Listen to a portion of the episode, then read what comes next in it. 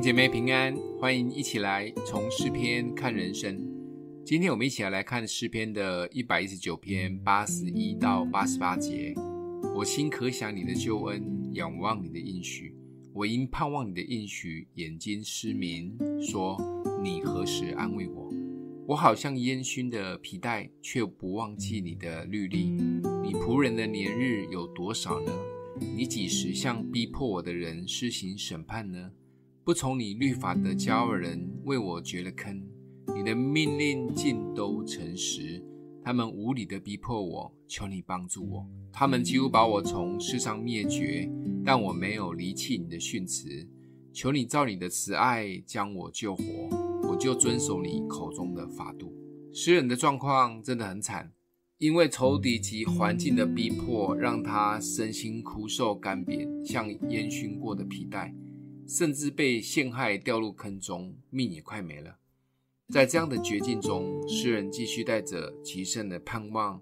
虽然不知道要等多久，神的帮助才会来，但是诗人没有忘记神应许的话语，把自己更多的埋在神的话语及训词中等候。基督徒在地上的日子，都是要靠着盼望来过每一天。当然不用像诗人这么夸张，盼望到眼睛失明了还不放弃。在地上的日子不顺遂，甚至是走投无路的时刻，我们继续带着盼望，等候神的帮助及能力。而在等候的时间，最需要做什么呢？当然就是把自己泡在神的话语及应许中，让自己更委身在圣经及祷告当中。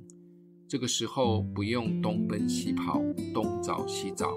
甚至东讲西讲，有时候别人过度的关心也需要洁净一下，不然会带来更多的恐惧。让我们自己的心安静在神的话语中。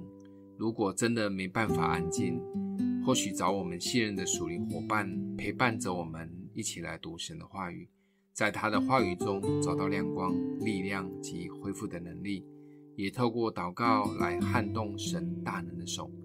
这是诗人在最无助时的做法，也是基督徒们走投无路时最好的办法。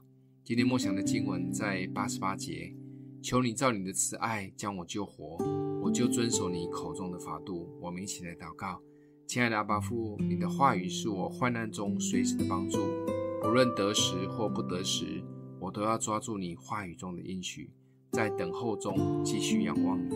奉耶稣基督的名祷告。欢迎订阅分享，愿上帝祝福你哦。